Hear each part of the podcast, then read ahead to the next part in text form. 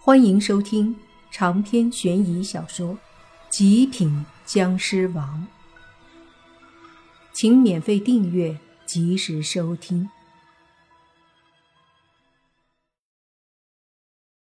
通过和丰都大帝的聊天，莫凡了解到一个可怕的信息：这将臣灭世实际上是一种清洗。他这么做的原因。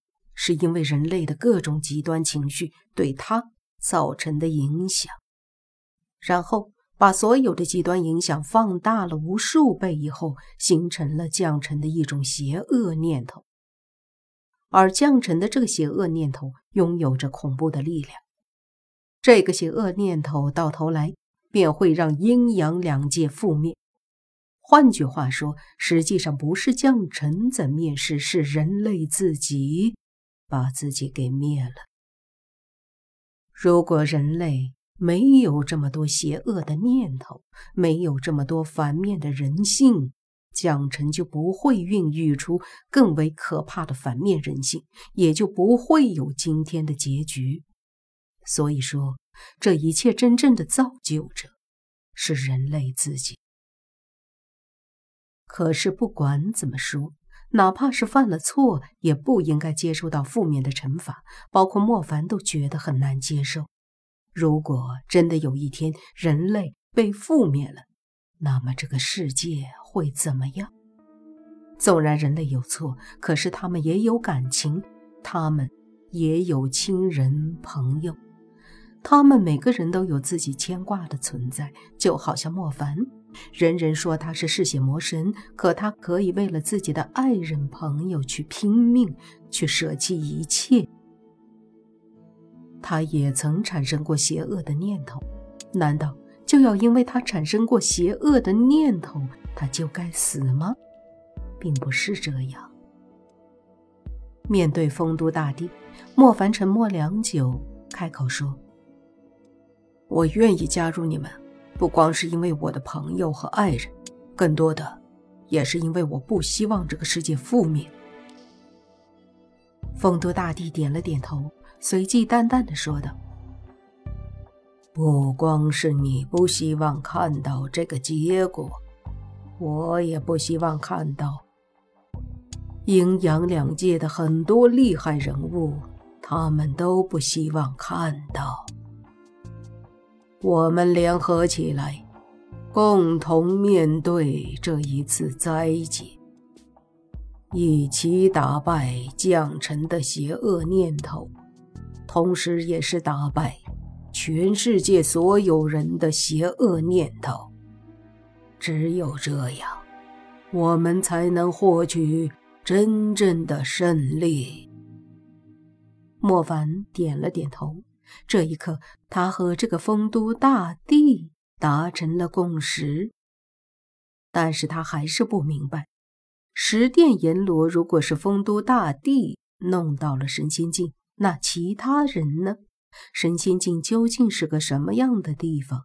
为什么他要把这些人弄到神仙境去？带着这些疑惑，莫凡向丰都大帝提出了疑问。丰都大帝现在已经将莫凡视为盟友，而且是一个强大的盟友，所以自然愿意把一切都告诉莫凡。于是他对莫凡说：“我们在聚合力量，把阴阳两界所有强大的人和力量集中保护起来。若是将十殿阎罗……”放在地府，地府会被将臣光顾，他要去把所有的一切消灭掉。丰都大帝继续说道：“十殿阎罗虽说算不得最强，但战力不可忽视，他一定会去把十殿阎罗消灭掉。但是……”将臣这么一个可怕的存在，他如果到了地府，又会是一场怎样的血雨腥风？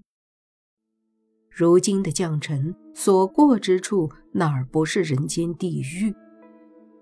他已经把阳间的正邪两派搞得风风雨雨，那地府至少得保存一些力量吧，否则将来如何和他去斗呢？听到这，莫凡再次问道：“前段时间，我听说阳间有很多高手莫名其妙的失踪，和地府的十殿阎罗一样，难道也是你把他们弄到了神仙境？”莫凡所认识的灵女被弄到了神仙境，而且在那个地方，灵女还是在最底层的存在。丰都大帝点了点头：“没错，这也是我们的一种保护措施，保存人间和地府的力量，我们才有更多力量去对付他。现在你所想知道的。”我基本都告诉你了，没有隐瞒。莫凡深呼吸一口气，随即想到了什么，说道：“对了，洛言他们去了神仙境，他们安全吗？”丰都大帝笑了笑说：“放心吧，很安全。他对你来说至关重要。”我们一定会保护好。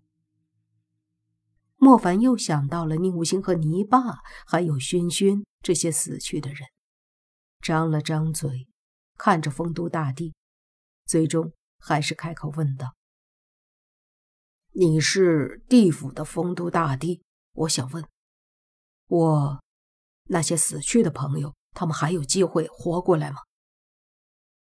听到莫凡的疑问。丰都大帝略微沉默，看着莫凡说道：“你很希望他们活过来吗？”莫凡点头。丰都大帝说道：“其实好办，杀了将臣，他所杀害的人全部都会复活。”听到这个消息，莫凡的身体猛地一震，全部都会复活？这不是在做梦吧？怎么可能？尽管他心中非常希望自己的朋友都没有死，可是为什么说杀了将臣，这些因他而死的人就会复活过来呢？这未免有些太过匪夷所思了。似乎看出了莫凡的疑惑。丰都大帝淡淡的一笑，说道：“我说过了，将臣的存在本身就是一个非常超乎常理的东西。他像是一个打牌的人。换句话说，这阴阳两界里，他是非常强大的存在。他的出现，似乎就是一种规则。”或者说是一种监督。丰都大帝继续说着：“当人类安享太平的时候，他不会出现；当人类出现危机、出现战争、出现混乱，当人们邪恶的念头疯狂地爆发出来的时候，这个社会已经没有了太多爱的时候，将臣便会在这种邪恶的环境下苏醒过来。”邪恶的环境会影响他，从而让他产生一种邪恶念头、邪恶人性，而邪恶的念头和人性就会让他变得疯狂嗜杀，在这个邪恶的社会上毁灭掉那些邪恶的人。然而，经过了这样的一次清洗，一切从头开始，百废待兴，于是人类又回到了最原始的人类。他们又回到了曾经互帮互助、善良可爱的那一面。所谓的贪欲、邪恶、自私，这些不好的人性都会变得前所未有的脆弱。只有在人类得到了满足的时候，他们才会贪婪，才会自私。当人类得到了亲情、友情、爱情的时候，他们才不会珍惜这些，而变得无情、忘恩负义。这就是将臣存在的目的。他就好像是天放在人间的监督者和惩罚者。一旦他发现人类无可救药，就毁灭人类。长篇悬疑小说《极品僵尸王》本集结束，请免费订阅这部专辑，并关注主播又见菲儿，精彩继续。